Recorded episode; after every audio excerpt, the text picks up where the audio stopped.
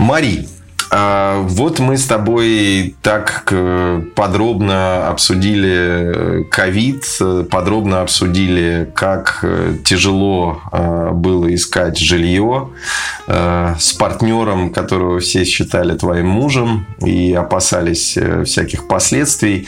Я хочу сегодня начать с того, что поговорить с тобой все-таки поподробнее про работу. Как тебе, легко ли тебе было найти работу, где ты сейчас работаешь, функционал, может быть, э, какие-то сравнения да, с э, рабочими процессами в России и в Италии, там, с взаимоотношения с коллегами. То есть расскажи, пожалуйста, в целом, насколько комфортно тебе работать там, где ты работаешь, и насколько сложно было вообще эту работу найти? Да, очень хороший, кстати, вопрос. Как раз его обсуждали тут с подругами. А, потому что у меня вот тоже моя подруга сейчас как раз заканчивает учиться, ищет работу, и а, я ей тоже дала несколько советов, ну, как бы уже сейчас, имея опыт, чтобы не наступать на те же грабли, на которые, возможно, а, наступила я. Вот. Но, как говорится, все, что не делается в нашей жизни, всегда к лучшему. Вот. Конечно, здесь совершенно другой мир, плане работы. И если в России э, достаточно легко найти работу, когда ты только что выпустился из университета, ну, по крайней мере, а в Нижнем Новгороде я не знаю какой-то проблемы найти работу, особенно молодым людям. Вот. В Италии с этим, конечно, немножечко наоборот, потому что по рассказам моих друзей, независимо итальянец ты, либо ты там приезжий, это практически всегда одна и та же история, которую каждый молодой человек, закончивший университет, должен пройти. Это нужно обязательно пройти стажировку, за которую тебе могут вообще не платить, то есть это может быть бесплатная стажировка, и она длится 6 месяцев, а может длиться и год. Ее нужно пройти обязательно, потому что когда ты выпускаешься из университета, для любой компании у тебя нет совершенно никаких, никакого опыта, и ты для них белый лист. То есть тот момент, когда нам говорили в университете, да, там, когда ты идешь работать, забудь всему, чему тебя учили, сейчас тебя будем учить заново, это примерно та же история в Италии, только здесь э, тебе еще при этом говорят, ну ты как бы зеленый, мы тебе, ну, не обязаны платить, там, грубо говоря, да, это ты должен нам сказать спасибо, что мы тебя обучаем. Вот. Или, то есть, это либо бесплатно полностью, либо тебя оплачивают, ну, где-то 600-500 э, евро, в зависимости от того, а, куда ты устраиваешься. Сейчас вот они уже повысили оплату стажерам до 800 евро, естественно, из-за понятной ситуации, что все дорожает, особенно аренда. Когда я только приехала, естественно, я была не готова к этому, думая о том, что у меня же два образования, я же такая классная, и вообще в России у меня был опыт.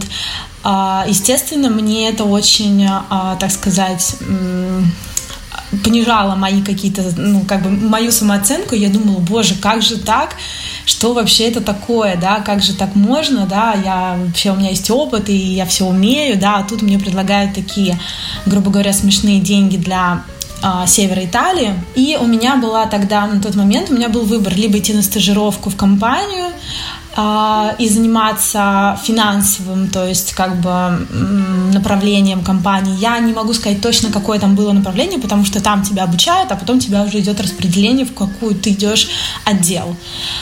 Либо и получать 600 евро, либо устраиваться на работу в а, службу обслуживания клиентов, то есть колл-центр в нашем русском языке, и получать нормальную зарплату 1200 евро, да, то есть у тебя и отпуск там, и оплачиваемый отпуск, и все остальное – и, грубо говоря, уже начинать работать. Вот. На тот момент, естественно, вопрос был не только в том, как я хочу потешить свое самолюбие, да, и идти на 600 евро, 600 евро с тем, что как бы я думала, что я крутой специалист, а, но вопрос был еще, конечно, в деньгах, потому что я понимала, я тогда не понимала, вернее, как я буду жить, на что я буду, сколько я должна буду платить э, в Милане, и вообще, какие у нас, а, как бы, какое у нас финансовое состояние, естественно, я не хотела рисковать. И я подумала, ну ладно, пойду поработаю там немножечко, а потом уже перейду в какое-то другое место, там по своей специальности и так далее. Поэтому я выбрала второй вариант, а, о котором я сейчас могу сказать, что, возможно, я сделала какую-то ошибку, и, возможно, мне нужно было идти за 600 евро работать и, возможно, как-то себя там ужать, как-то немножечко, так сказать, пострадать там первые полгода, но как бы потом, возможно, у тебя была бы работа именно связанная с тем, на что ты учился, вот. Но это, опять же, не факт, это, опять же, только тебе дают как бы возможность обучиться, а потом уже они говорят, хотят ли они с тобой продлевать контракт или нет. А, сейчас уже прошло 4 года, как я работаю в этой компании, я так и не ушла оттуда. Вот очень, очень, конечно, это, ну, такой момент, что, скорее всего, это затягивает, и а, ты уже привыкаешь, ты привыкаешь к работе, ты привыкаешь к коллективу, ты привыкаешь к каким-то моментам, потом случился, естественно, COVID, то есть я проработала, получается, 2017, 2019 год, да, получается, год проработала, там год с чем-то, и случился COVID, естественно, какой поиск работы, какой, но ничего не было вообще абсолютно.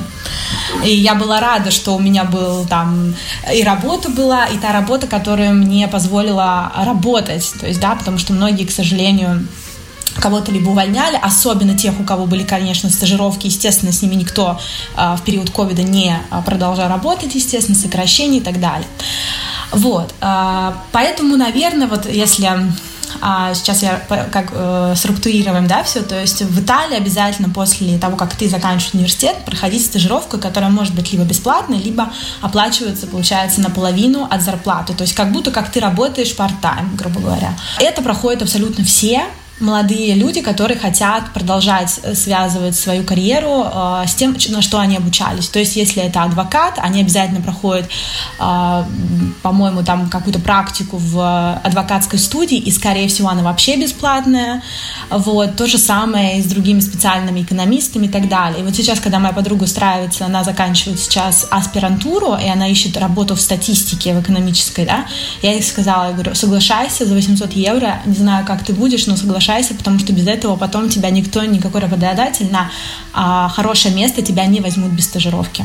Потому что им нужно обязательно, что вот ты где-то училась, ты знаешь какие-то инструменты, ты, а у тебя был какой-то тьютер, да, то есть у тебя был руководитель, которым еще, что очень а, важно итальянцам, они очень любят, когда тебе пишут а, характеристику после работы. То есть это тоже еще такой момент, когда для меня это было очень странно, потому что, типа, а, либо они звонят в прошлую компанию, где ты работал, узнают у тебя, какой ты был а, специалист, да, или разговаривают с твоим руководителем, либо они вот просят, чтобы он тебе написал характеристику а, после увольнения там, или после прохождения стажировки. Вот.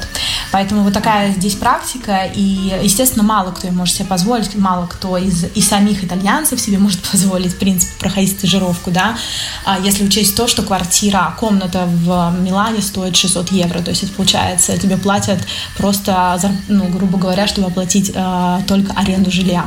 Поэтому вот такой вот момент, и э, не знаю, правильно это или неправильно, да, то есть это уже, конечно, не нам судить, но вот такой вот э, интересный э, момент. А еще, наверное, могу сказать о том, что, естественно, как я рассказывала дальше, при, перед этим, что существуют разные типы контрактов, и а, если ты иностранец, тебе, конечно, очень а, важен, какой тип контракта у тебя, а, что работодатель тебе дает, потому что, естественно, на первых порах, когда я только устраивалась, я ничего в этом не понимала, я могла согласиться на все что угодно, да, сейчас, естественно, в этом во всем более разбираюсь, и, естественно, я понимаю, что а, нормальный работодатель никогда тебе не предложит, по крайней мере, мере здесь, а, за границей, черную зарплату, это просто, ну, говорит уже о том, как, какой статус у компании. То есть ни одна она хорошая, э, престижная и какая-то активная компания нас никогда не предложит, говорит, так, давай мы тебе будем платить тысячу, а 500 мы тебе будем отдавать потом, да, то есть это обязательно должно быть все обязательно очень а, задокументировано, то есть у должен быть чистый договор с зарплатой. В Италии существует такая система, что а, есть 13 и 14 зарплата, это в зависимости от того, в каком секторе ты работаешь. То есть тебе по 13, что такое 13 и 14 зарплата? Это тебе, то есть если у тебя 13 зарплат, тебе в декабре приходит просто еще одна зарплата, а плюсом, то есть э, мы, например, я на работе получаю 13 зарплату, и она приходит перед Рождеством, потому что Рождество в Италии 20, 25 декабря, mm-hmm. вот, и то есть тебе просто приходит еще зарплата. А, и еще есть 14 а, у кого-то, да, то есть это 14 зарплата, она приходит, э, получается, вернее, у них 13 приходит в июне, то есть в шестом месяце года, и 14, естественно, в декабре. Тоже вот такой вот такие приятные, так сказать, бонусы есть. Также существует э, такой момент, что э, некоторые предприятия предлагают страховки, которые очень-очень здесь, конечно, нужны, потому что э, медицинское обслуживание бесплатное, очень-очень э, заторможенное, очень долго его ждать. Если у тебя есть такая возможность, что компания тебе дает какую-то медицинскую страховку, то есть она тебе, например, позволяет тратить там тысячу или две тысячи евро в год на какие-то твои медицинские обслуживания, это тоже очень-очень классно и э, ну, это мало, какие компании этого предоставляют. А, другой момент, очень многие компании предоставляют бонус а, еды, то есть тебе а, дают на обед, то есть тебе дают, ну как, типа талончик, да, который ты можешь использовать в определенных ресторанах, либо в определенных магазинах. Обычно он составляет там от 5 до а, наверное, где-то 10, возможно, даже евро, может быть, у кого-то в Милане такое бывает, вот. То есть ты можешь на этот бонус купить себе обед, либо сходить в какой-то ресторан и оплатить этими бонусами. Это тоже очень классно, это очень, а, так сказать, такие вот моменты, когда компания заботится о своих. Тоже не у всех, но у большинства компаний есть такая возможность, потому что либо ты даешь бонусы своему работнику обязательно, либо у тебя должна быть организованная кухня, в, то есть в том, в там, где у тебя сидят э, работники, у тебя обязана быть э, какая-то кухня, либо какое-то помещение, где можно разогреть еду и хранить еду. Так как в Италии очень развиты профсоюзы, это прям так сказать, такой момент. А, не знаю, почему он, он действительно называется профсоюзом, да, и где работники, в принципе, могут пожаловаться на какие-то моменты и так далее. Вообще, как я понимаю, опять же, я не очень практикую эту, эту вещь, что как бы у каждого компании должен быть профсоюз, должен быть человек, который, то есть среди нас, работников обычно, должен быть человек, который является, должен быть представителем, э, грубо говоря, нашего коллектива в профсоюзе, э, грубо говоря, в, компании, там, например, Ломбард Ломбардии, да, то есть где я живу. Вот. Ну, кстати, моя эта компания этим не занимается. Я, честно говоря, вообще до долгого времени не знала об этом, но потом как-то мне я что-то с коллегами вот это слышала, но почему-то в моей компании этого нет, ну и как-то все особо этим а, не интересуются. Но вообще, как бы, по сути, у многих компаниях есть действительно а, люди, которые занимаются вот такими благами, так сказать, для своих работников. Вот. По поводу общения, очень, конечно, я была первые месяца меня это очень шокировало, потому что все очень общаются. А, в Италии нету, а, а, нет обращения на «вы», по крайней мере, у меня на работе такого нету, и мы все обращаемся на «ты» к руководителю, к своему начальнику, у нас все на «ты», и это меня очень долгое время смущало, потому что уже работая в России, я работала, естественно, с людьми старше меня, и я не могла их называть там Люда или там Света, да, да, то есть это всегда обращение там Светлана Викторовна, да, там или что-то еще. И вообще какой-то складывается всегда такой момент, что между начальником и подчиненным всегда какое-то такое вот советское такая, такое вот воспитание, что это вот взрослая тетя, а я тут вообще никто, да. А, вот в итальянских компаниях такого нет, наоборот, они очень, а, так сказать, вообще смываются эти границы, иногда, возможно, это даже не очень комфортно в плане того, когда ты руководитель, это не очень комфортно, да, но их нету, и их, по крайней мере, моей компании политика такая, что ты вообще можешь свободно говорить о своих каких-то там проблемах или что тебе не нравится, и обязательно еще такой момент, что тебя никогда не ругают, тебя никогда не говорят, что ты дурак там, тебе никогда не скажут, что ты там ошибся, все, ну там тебе скажут, что ты ошибся, но это скажут в супер мягкой форме, настолько, что э, ты такой подумаешь, блин, меня тут еще, грубо говоря, по головке погладили и сказали, что э, ты, ты не, не, не переживай, то, что ты сделал неправильно, ничего страшного, страшного, я все исправлю. Вот в таком вот, э, в таком вот ключе. Поэтому для меня, например, это было очень, очень странно, потому что когда я работала, ну, мы боялись своего начальника как огня, мы там, грубо говоря, вот так вот сидели и думали, «А, сходить ли нам в туалет, можно ли я еще раз схожу в туалет, там, грубо говоря, или там сходить попить кофе, грубо говоря, вот так вот. Я слышал, что вообще на Западе приоритеты при э, стажировках, при принятии на работу отдаются, собственно, ну, представителям э, данной там, нации или да, гражданам э, какой-то конкретно взятой страны. Два вопроса. Есть ли какие-то приоритеты у итальянцев перед приезжими, да, например, перед тобой или перед твоей подругой при найме? И сколько в среднем может длиться стажировка? Ну, смотри, стажировка может длиться от 6 месяцев и больше, то есть тебе делают 6 месяцев стаж, а потом тебе могут сказать, а давай-ка мы тебе продлим еще на 6 месяцев, да?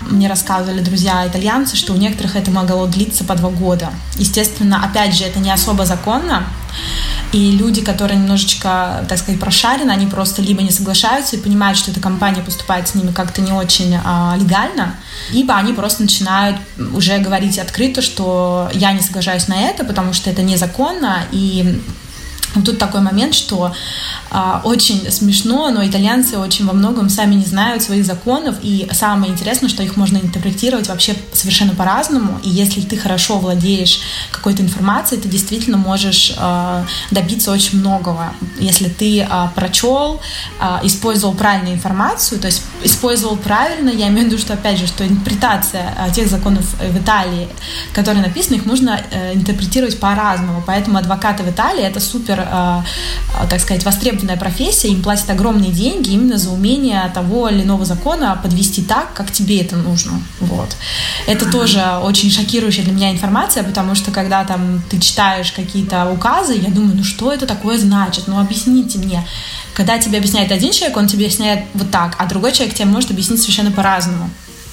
И вот про это то же самое, когда и на работе ты устраиваешься, да, то есть, он, то есть э, были у нас такие случаи, что ты уже просто говоришь, что это незаконно, вот есть такой-то указ, в котором вы меня не можете продлевать контракт больше, чем год как стаж, поэтому либо вы меня оставляете, либо нет, тут уже работодатель понимает, что либо человек действительно, а, так сказать, а, ну, умный, да, и а, он не соглашается на все подряд, и тут уже работодатель либо говорит нет, потому что он не, просто он сам работает нелегально каким-то образом все это делает, либо он берет этого человека, потому что он видит, что как бы он понимает, что другого варианта у него нет. У меня знакомый, который говорил о том, что ну прям реально год, два года он работал бесплатно, абсолютно. И, конечно, в какой-то момент он просто сказал, все, хватит, я больше так не могу.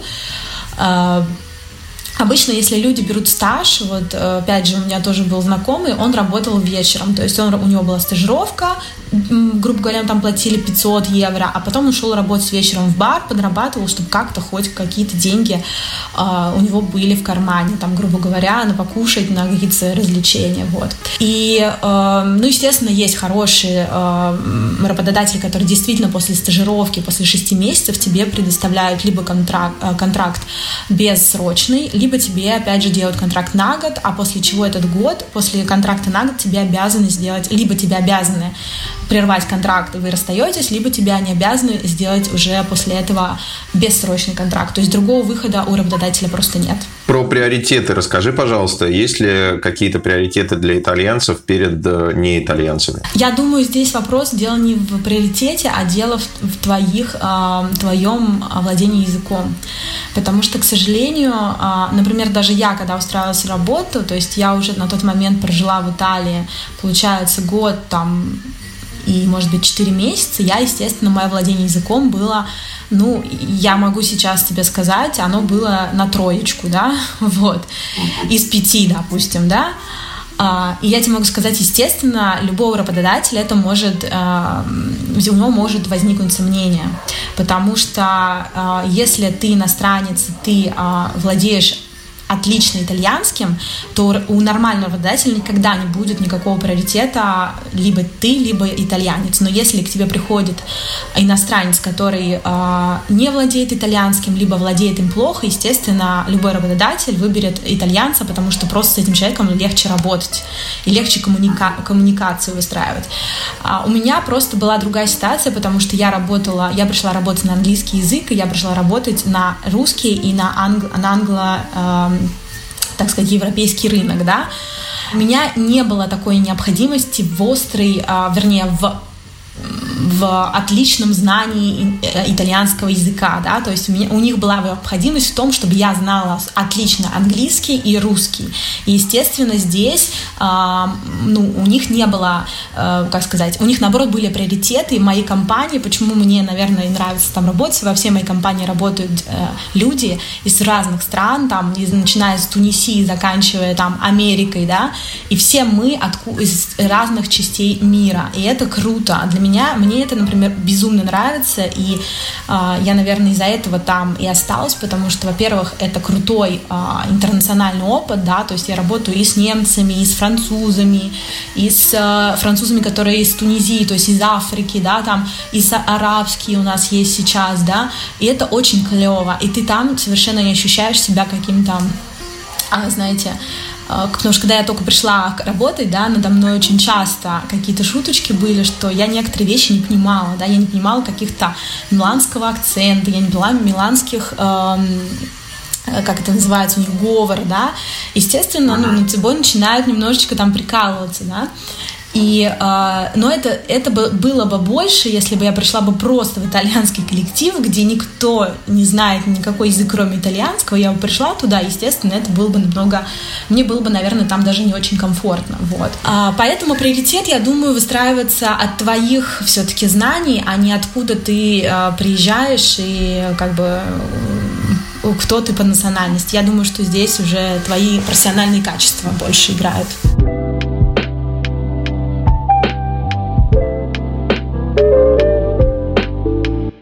А скажи, пожалуйста, из чего состоит твой типичный рабочий день? Э, то есть, чем занимается компания и твой функционал, твоя позиция? То есть, как, из чего обычно состоит твоя работа? Когда только я начинала, естественно, я была просто сотрудником, оператором колл-центра. Моя работа стояла на то, чтобы отвечать на жалобы клиентов э, по телефону, по имейлам, по чатам, да, то есть в этом состоял просто мой рабочий день. Ты приходишь, э, подключаешься, отвечаешь на звонки на базе того, какой какой у тебя там язык, язык да, то есть либо английский, либо русский, да, и э, отвечаешь на имейлы. Работа длится 8 часов, то есть час перерыв обязательно, обед вообще у итальянцев это святое дело, и э, каждый итальянец, который идет работать э, в интернациональную компанию, например, вот у меня сейчас друг работает на ан, ан, э, английскую компанию, то есть британскую, да, и он в шоке, что у них нет перерыва на обед, его это ужасно возмутило. Ну, как у них перерыв на обед, это, ну, они такие говорят, ну, ребят, давайте сейчас быстренько перекусим, то есть они даже не отключаются, то есть они работают из дома по, э, так я понимаю, по тоже, там, не знаю, по скайпу или там какая-то, да, у них программа, они даже не отключаются, говорят, ну, давайте сейчас мы быстренько перекусим, все там ставят себя на мут, э, это на беззвучное, да, и они такие, он такой, и он поднял этот вопрос, сказал, вы как, нужно обязательно пообедать, нужно обязательно, там, я не знаю, полежать, и это действительно их возмущает, то есть, например, там обед для них это вообще святое, и, наверное, никакой итальянец никогда не согласится обедать, ой, вернее, работать без обеда. Сейчас, например, я уже занимаю другую должность, я сейчас уже занимаюсь обучением а, ребят, которые приходят к нам, там работаю с, а, с, расчё, с расчетами, с репортами, это получается отчетами, вот. И как бы мой день может состоять всегда по-разному складываться, потому что в зависимости от того, что необходимо команде, то есть там необходимо там им помогать и э, разобрать какие-то случаи, которые там, например, какие-то тяжелые, либо там связаться с брендом, общаться там, какие у них там, например, новшества обучения, либо проводить ребятам, да, то есть, ну, тут уже немножечко более такое немножко разное, по-разному все. Этот e-commerce, э, в котором ты работаешь, он просто имеет какие-то международные доставки, то есть откуда да. англоговорящие, русскоговорящие люди? Это какой-то большой маркет, э, какой-то электронный магазин онлайн? Сейчас объясню. Мы компания, которым предоставляем услуги по обслуж... А, мы предоставляем, получается, обслуживание клиентов для разных компаний, для разных интернет-магазинов. То есть мы компания, которая предоставляет услуги. То есть мы customer support. У нас очень много компаний, ну, это в основном итальянские, которые, есть у них онлайн-магазины, мы просто их ведем, эти онлайн-магазины. Какие у тебя вообще планы, перспективы по карьере, по работе? Ой, вообще это очень интересный вопрос, потому что я его задаю себе периодически всегда. На самом деле я поняла, что жизнь такая интересная штука, что вот раньше там я думала, что я буду работать бухгалтером и сидеть в расчетах и так далее, да. А сейчас я понимаю, что мне настолько нравятся языки, вот я реально очень хочу выучить сейчас еще язык один, и прям хочу его выучить, ну, э, не там, знаете, как, не вот учить там сидеть, э, писать там и так далее. Я хочу выучить так, чтобы я понимала людей и разговаривала на нем. То есть, ну, например, для меня сейчас намного важнее понимать, а, и разговаривать, чем, например, писать и там какие-то, ну, как, например, у нас в школе учили, потому что у нас такое образование в школе. Главное, вот ты выучи правила, да, а куда его применять, непонятно вообще. Вот я его знаю, а что с ним делать, не знаю. Это очень э, частая вот эта проблема нашего образования. И я вот поняла, что в моей жизни, что мне очень нравится, безумно нравится изучение языков. Это вообще так, так интересно, потому что как люди мыслят, как они, вот почему они так говорят, почему они, например, итальянцы, они говорят не там мы вот говорим красивая девушка, да, а они говорят девушка красивая. Почему, ну, почему они это, почему у них такое, ну, постройка предложения, да? А, хотя это какая-то фигня, но это не фигня на самом деле. Там, например, немцы, да, а, они, например, цифры говорят наоборот. То есть у них там, например, когда там номер заказа стоит из 11 цифр, они начинают с конца. Я когда это узнала, я такая, вы что? Как, как вы как понимаете, что он вам сказал, да, то есть и человека должен переключаться мозг. Французы, например, считают, они не считают, как мы, а если нужно сказать 110, они скажут 70 плюс 30 плюс 10. Я говорю, вы что, серьезно? Вас, он говорит, у нас нет, у нас нету цифры 110. Я говорю, как? И если какому-то итальянцу сказать, там, вы должны заплатить 110 евро, он не поймет тебя, ты должен ему сказать 70 плюс 30 плюс 10. И для него это 110, да. И вот когда я общаюсь с людьми, вот эти вот моменты, там, ты вот их вот, ну, вот такие вот моменты узнаешь, ты думаешь, как интересно, как клево. И ну, для меня это очень, мне это очень нравится, правда. И, наверное, я бы хотела знать а, как можно больше языков. Вот, наверное, это, конечно, сложно. Это сложно, потому что это очень нужно много времени, это нужна практика постоянно. Вот, но это мне безумно интересно. А ты бы хотела этим зарабатывать, э, строить на этом карьеру, или это все-таки больше как хобби? Ну, понимаешь, вот опять же, э, я не знала никогда, что знание языков, я буду этим, ну, на этом буду работать. Я никогда об этом не думала, что там благодаря английскому и русскому, ну ладно, сейчас уже, к сожалению, русскому больше не благодаря, потому что, к сожалению, у нас нету больше русских клиентов, да, а, но я никогда не думала, что благодаря английскому я буду, а, у меня будет работа, потому что мое образование, моя работа вообще никак не пересекаются, вообще абсолютно. И а, поэтому ты никогда не знаешь, что тебе пригодится в твоей жизни.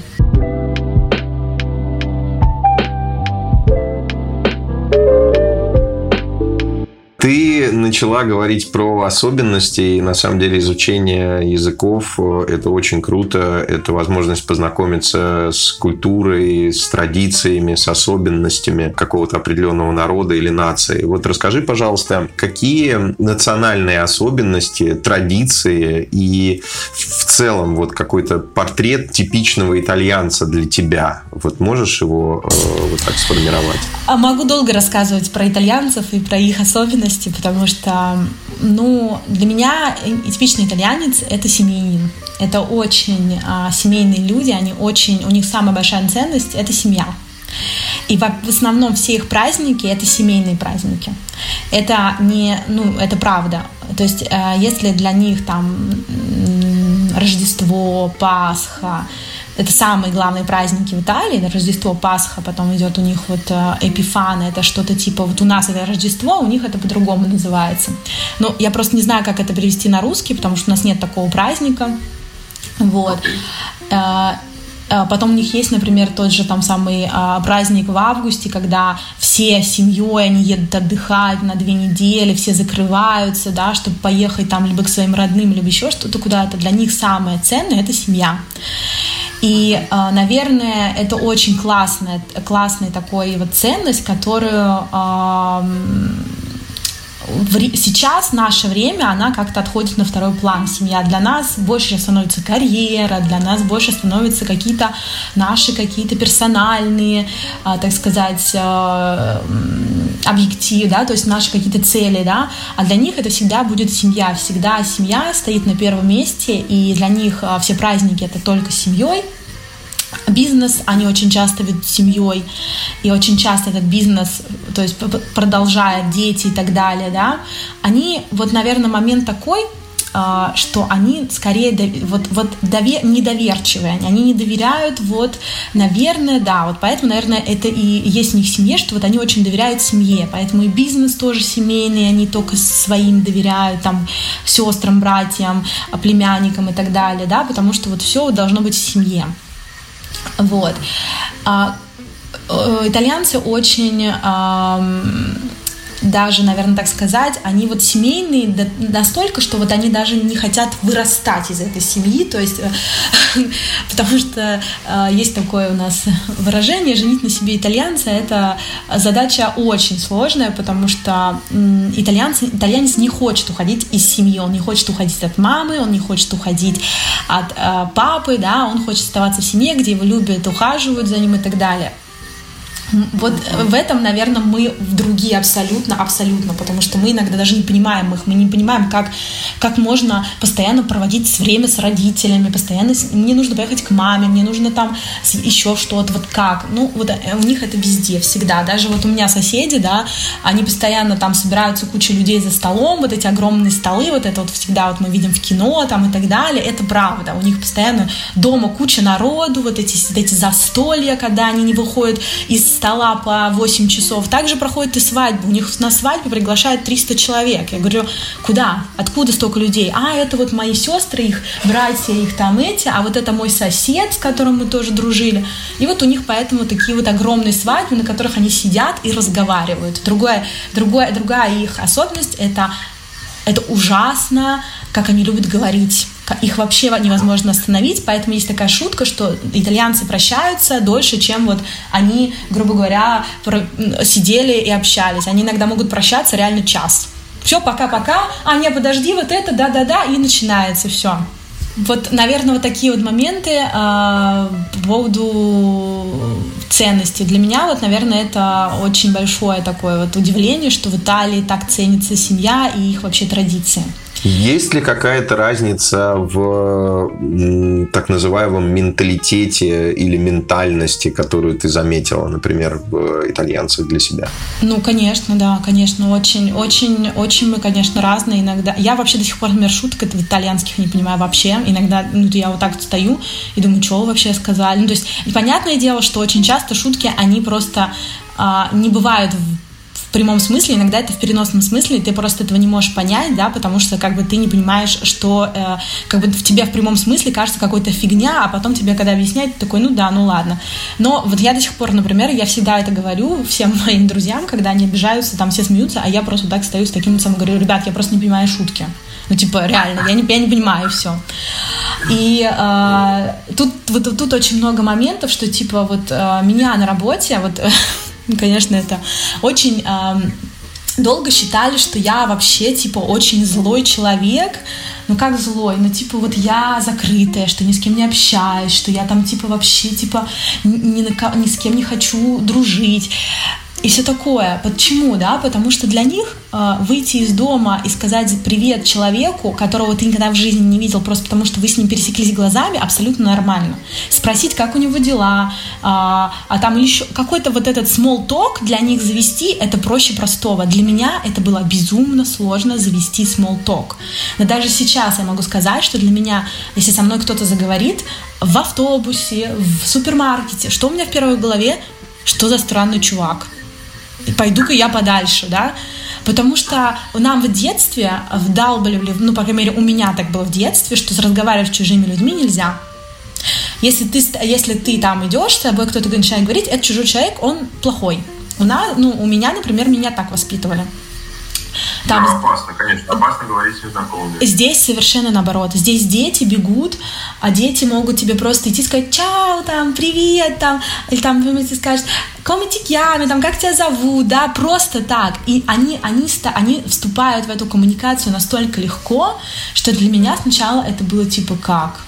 Или там люди подходят э, к животным, начинают их гладить, э, начинают разговаривать с хозяином этой собаки, просто вообще без какого-либо. И они настолько свободны в этом, они настолько открыты, что меня до сих пор это удивляет, потому что я, конечно, в это уже сейчас я в себе это немножко сломала, но все равно до сих пор мне очень сложно ехать в лифте, когда тебе говорят привет, там я такая в лифте встаешь, ты же понимаешь, что ты в лифте ты никуда не уйдешь, ты не можешь отвернуться и ничего сделать.